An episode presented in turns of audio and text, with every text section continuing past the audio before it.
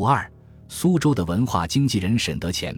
任何对于南巡中乾隆皇帝努力影响并赢得当地精英的探讨，若离开了考察著名诗人、文学评论家沈德潜，那都将是不完整的。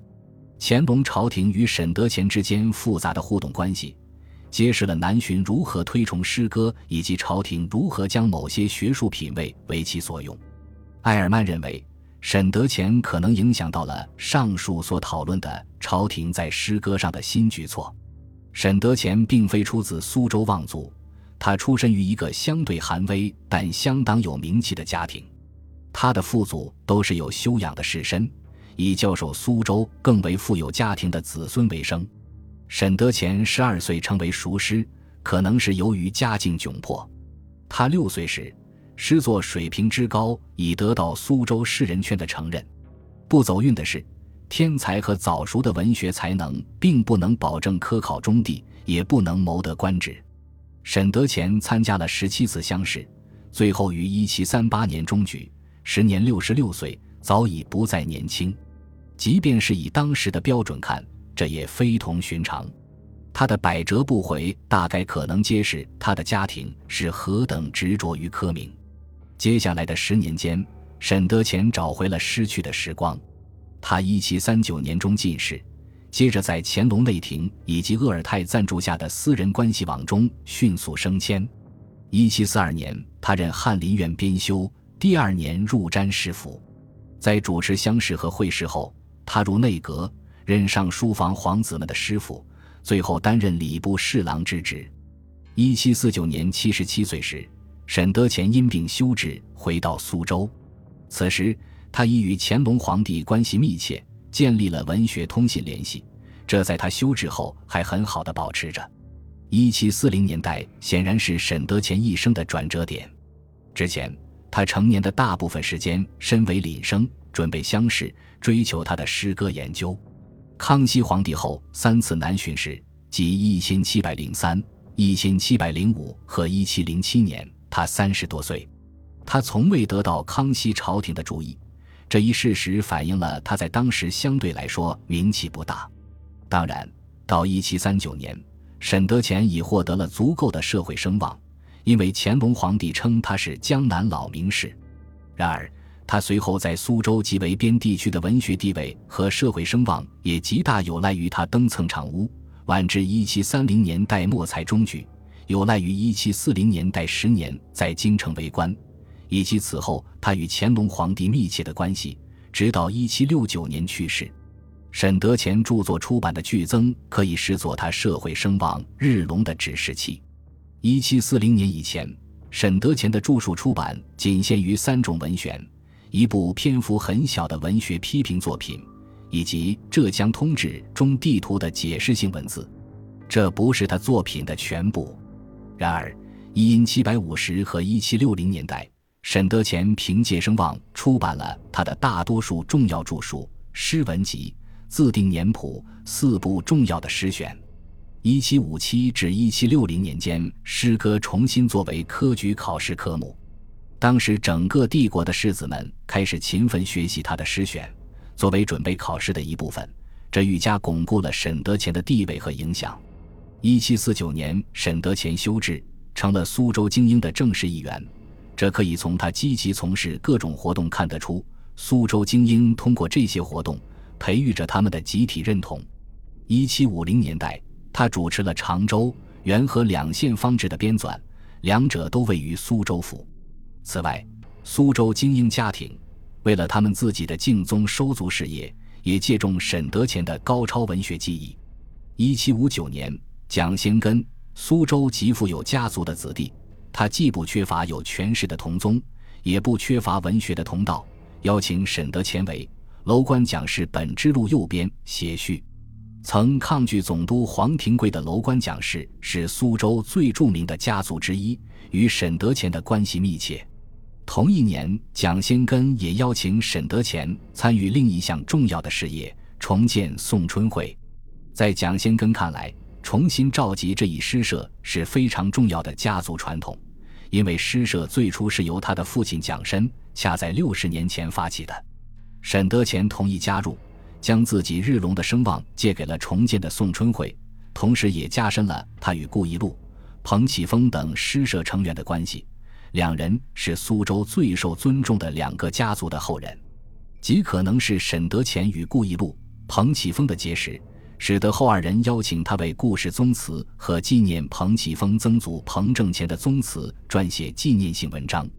当沈德潜为自己家族在苏州封门外的东南郊建造一座沈氏宗祠时，他已将自己视作苏州极有影响的人物了。当沈德潜在整个1750年代忙于巩固他作为文学名士与地方社会中坚分子的地位时，乾隆皇帝公开强调了沈德潜与朝廷的联系，尤其是在他南巡期间。1751年，乾隆皇帝首次到苏州，就赠诗给他的这位昔日朝臣，皇帝的尊重及余养，同样也是力图抵消沈德潜在修治后所获致的独立权威和声望。当乾隆皇帝称现在享有很高的烟客声望的沈德潜为玉皇案例和天子门生时，他提醒人们注意沈德潜以前对于朝廷的依赖。在这一精妙的意识形态策略中，乾隆皇帝历免使用民族例外主义的话语，而是将自己装扮成有德的天子。除了赠诗，乾隆皇帝也通过一连串的官衔和物质奖赏，将沈德潜紧紧与朝廷联系起来。在头两次南巡中，1751年乾隆皇帝恢复了沈德潜的原有薪俸和礼部侍郎衔职，接着在1757年擢升沈德潜为礼部尚书。1765年，在第四次南巡中，乾隆皇帝赠沈德潜太子太傅荣衔，并恩准将此传于其孙。修治的沈德潜还依赖这些官衔和薪俸。人们一眼就看得出，他依然是朝廷的修治薪俸领取者，而内阁学士职衔是追赠给源自苏州的沈氏一支的三位耆老的。沈德潜非常善于接受乾隆皇帝的主动表示，对于上面所引的御制诗，他以清宫腔调不韵唱和。沈德潜跟随着乾隆皇帝，重申了他与朝廷的密切联系，同时。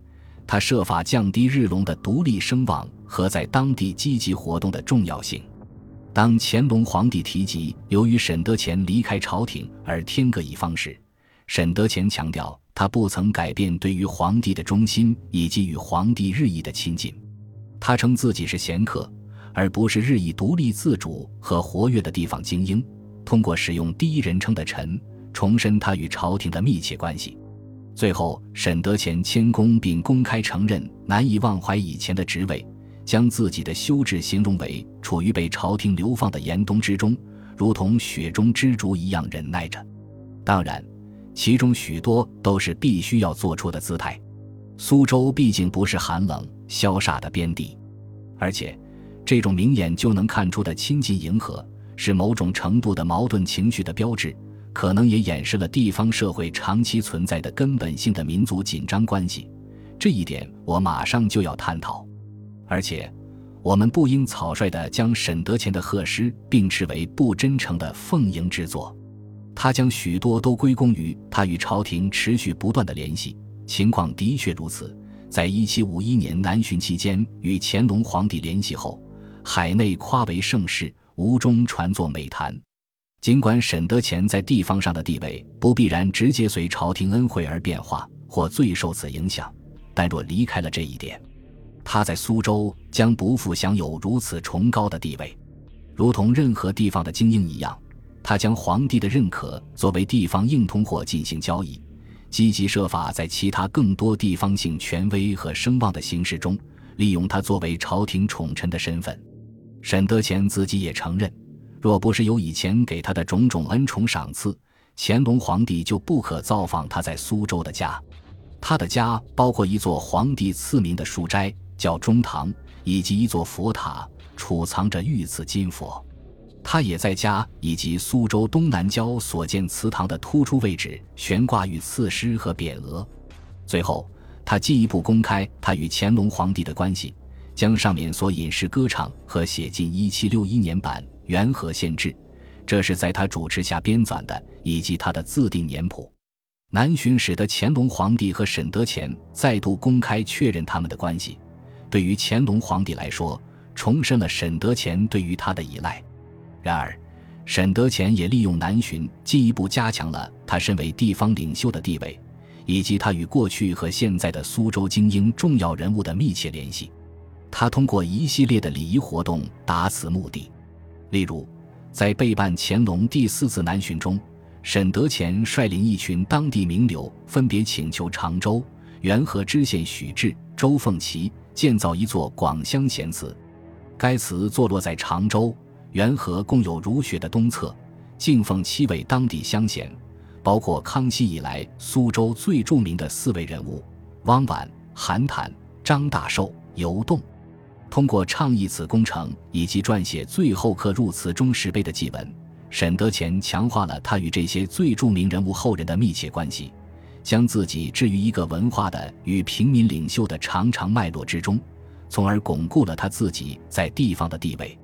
为了全面理解乾隆南巡时的地方机制，我们必须同时在内心中要有沈德潜的两种形象。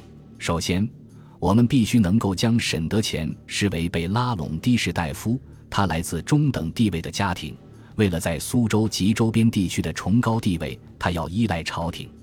同时，我们也必须承认，他是有学识的士绅，有成就的诗人，拥有独立的自尊和权威意识。这种意识是在一种深具地方性以及日益竞争的环境中滋育并得以维持的。这两种形象并不冲突，而是相互补充，不是互相排斥，而是一枚硬币的两面。本集播放完毕，感谢您的收听，喜欢请订阅加关注，主页有更多精彩内容。